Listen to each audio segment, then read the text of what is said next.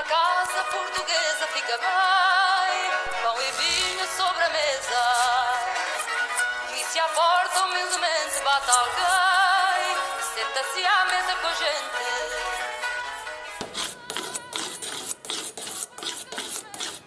Mas o que eu mais guardo, de facto, era a semana que eu tentava guardar a brilhantina como avô. Epá, eu nem dormia a cabeça, eu nem queria pôr a cabeça na almofada para ter. E depois andava sempre com a mãozinha a ver se ainda estava lá. Mas a- a- o- o- esse fresquinho da brilhantina, eu lembro de eu chegar, sentir aquela brilhantinazinha. E é engraçado que eu ia com, mais tarde ia com a minha irmã, éramos dois miúdos, e o corte na altura, menino e menina, era exatamente igual. Era exatamente o mesmo corte de cabelo. Tenho lá os cortes de, de mim e da minha irmã, são exatamente o mesmo corte. Então quem que vinha a ouvir quando vinha para aqui? O que é que eu vinha a ouvir? Eu, ah, Isto é muito feito de dizer, mas eu vinha ao telefone a continuar a reunião que deixei na Câmara. E, portanto, eu vinha, na verdade, ao telefone para... Estamos a fazer, estávamos a fazer uma avaliação do Há Música na Cidade. Ah, ok. Portanto, o festival que aconteceu aqui, este evento que a todos nos encanta, não é? sim, sim. E então, eh, depois de cada equipa ter feito a sua avaliação, tivemos hoje uma reunião com os diferentes agentes, não é? Uhum. Quem organiza, o Jornal Leiria, a produção, a Câmara Municipal, eh, os, os voluntários e os profissionais. E, portanto, confesso que vinha a, a continuar a reunião para. Porque tive que os eles estão lá, então vinha, vinha a avaliar a, a reunião que tivemos. Ok. Então que diferença é que há entre um barítono, um soprano e um castrato?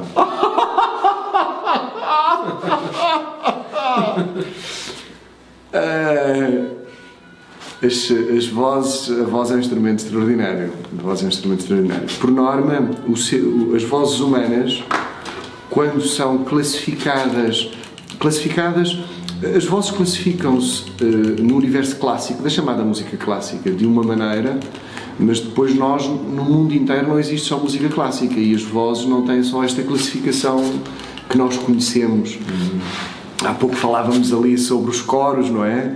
E a Rita dirigir um coro. Eh, Os coros clássicos da música chamada dos conservatórios, não é? Dividem as vozes humanas em quatro grandes categorias. As mulheres, as vozes femininas, nos sopranos, que são as vozes mais agudas, e nos altos ou contraltos, que são as vozes mais graves, Ok. femininas.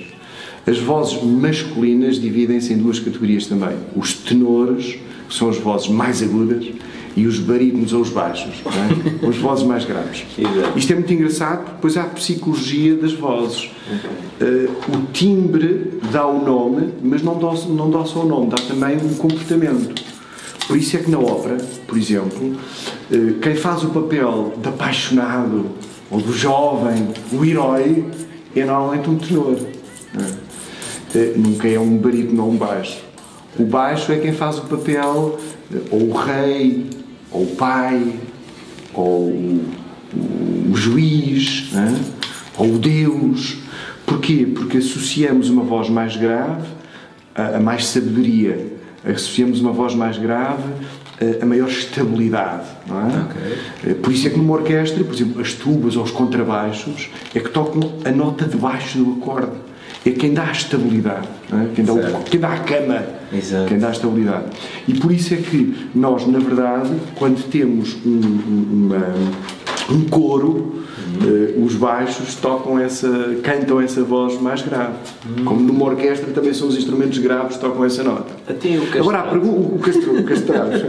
o castrado tem a ver com o seguinte: os castrati, que são eh, um, um tipo de voz eh, que foi muito usada em determinada altura na Europa, mas não só na Europa. A prática dos castrati vem do mundo árabe, porque, como sabeis, eh, os, os, os, os homens, os, os nobres, os, os, os poderosos do mundo árabe sempre tiveram um harém de mulheres à sua guarda. E para que elas fossem guardadas só para o seu senhor, tinham alguém que era castrado para não invadir o terreno do seu senhor, mas até muito tarde, até muito tarde, esta figura de alguém que é castrado para guardar as mulheres se mantém associado à arte, porque aquele que é castrado deixa de poder segregar algumas hormonas e a sua voz muda. Ora, o que é que aconteceu na verdade? As mulheres não podiam cantar na igreja. E este é o primeiro motivo. Porquê? Porque uh, o espaço, digamos que sagrado, era reservado à figura masculina, como ainda hoje na igreja os homens é que as mulheres não são ordenadas. Mas a origem é a mesma. Não são tão puras para Sim. estar nesse papel. E então o que acontece? Na música, a música precisa de sons agudos. Uhum. E os sons agudos só podem ser cantados ou por mulheres ou por crianças. Pois.